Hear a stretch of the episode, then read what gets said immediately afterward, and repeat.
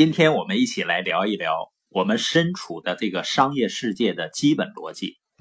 我有一些做传统的批发零售生意的朋友，比如做服装的批发呀和零售。你知道这些年受到互联网电子商务的影响，很多人的生意呢越来越差。那他们就在想，电子商务这么火爆，那是不是应该做电商呢？那现在又出现很多的微商和各种五花八门的所谓新的销售渠道，那究竟哪一种的营销模式更好呢？实际上呢，哪个更好，你必须有一个判断的标准。那这个判断标准是什么呢？就是一切商品流通的基本逻辑，叫做流量成本。如果把你的销售过程比喻成是一条河床的话，流量呢，就是从不同的渠道不断的流入河床的那个水源。你的河床设计的再科学、再完美，但是如果没有水源，一切的商业模式都是摆设。所以，不管是线下的生意，还是直销的生意，还是线上的电商。还是所谓的微商，一切商品流通的基本逻辑就叫流量成本。所以你的生意能不能做得好的关键就是你能不能获得更多的流量，同时呢，你能不能够降低获得这些流量的成本？关于流量呢，实际上我们都知道，我们不管在哪个城市，只要人流量最多的地方，人流量越多的地方，那个商业地段呢，房租就会越高。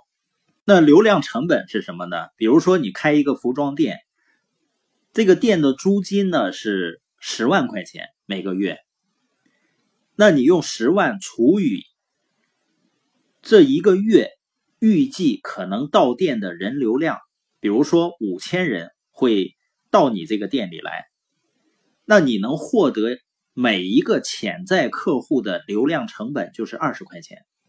那我们用这样的逻辑去看电子商务，比如说呢，在早期啊，人们上网搜一双皮鞋，因为在早期的时候，上网买东西的人是越来越多的。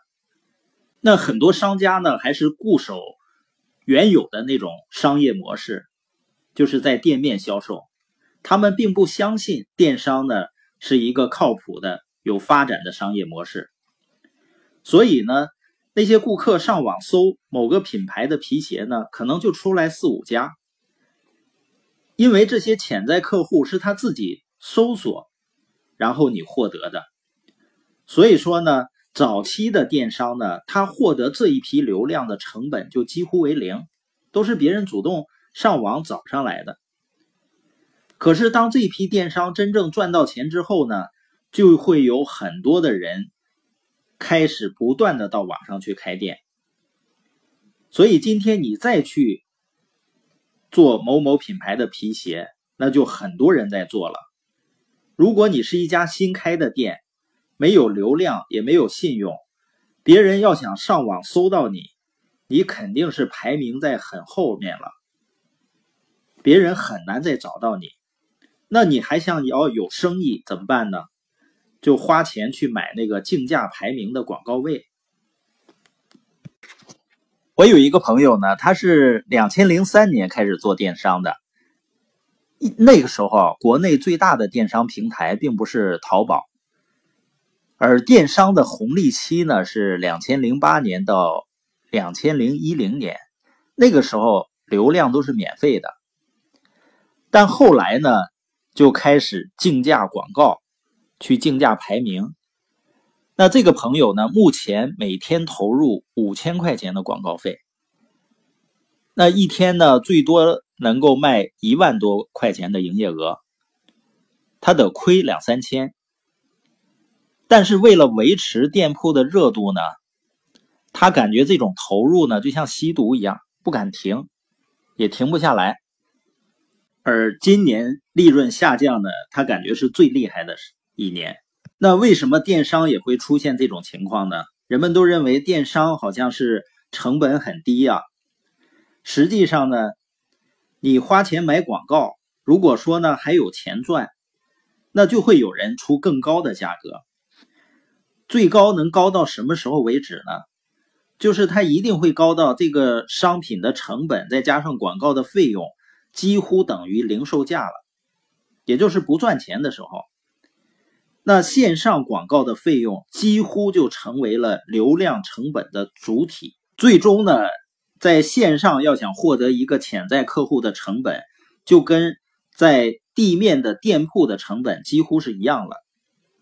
经济参考报的记者呢做过一个调查，就是在今天的某电商平台上有六百多万家商家，但是真正赚到钱的呢是不到三十万，仅占了百分之五。实际上，有一些资深的电商人士呢说，可能真正赚到钱的也许只有百分之二。所以，电商火热呢，只是由于某一个特定的历史阶段。那个阶段呢，就是上网的消费者数量急剧的增加，可是商户呢觉醒的少，所以呢，只有少部分很敏感的商户享受到了这一段时间低成本的流量。所以在现在这个用户交互的方式日新月异的时代啊，流量的来源再也不是我开家店那么简单。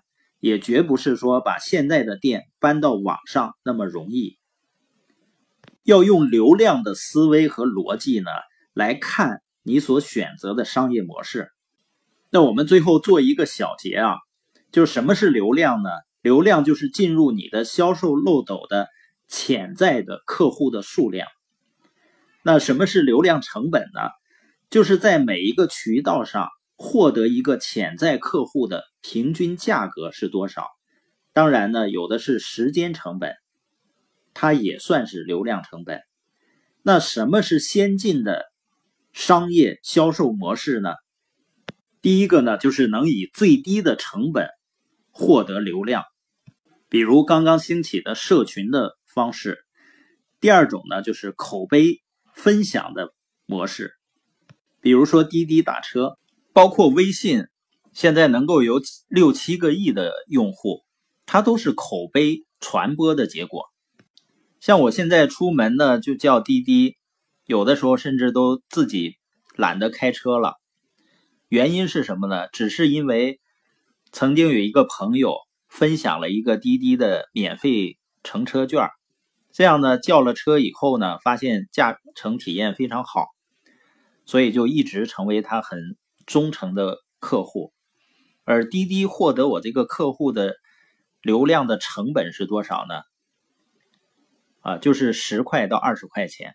而且这种口碑呢，它不是线性的传播，它是一个人能影响十个，而十个人呢能影响一百个人，所以呢，它是一种叫病毒式传播的。这样的一个概念。那我们今天了解了商业的一个基本逻辑，就是获取流量和降低流量的成本。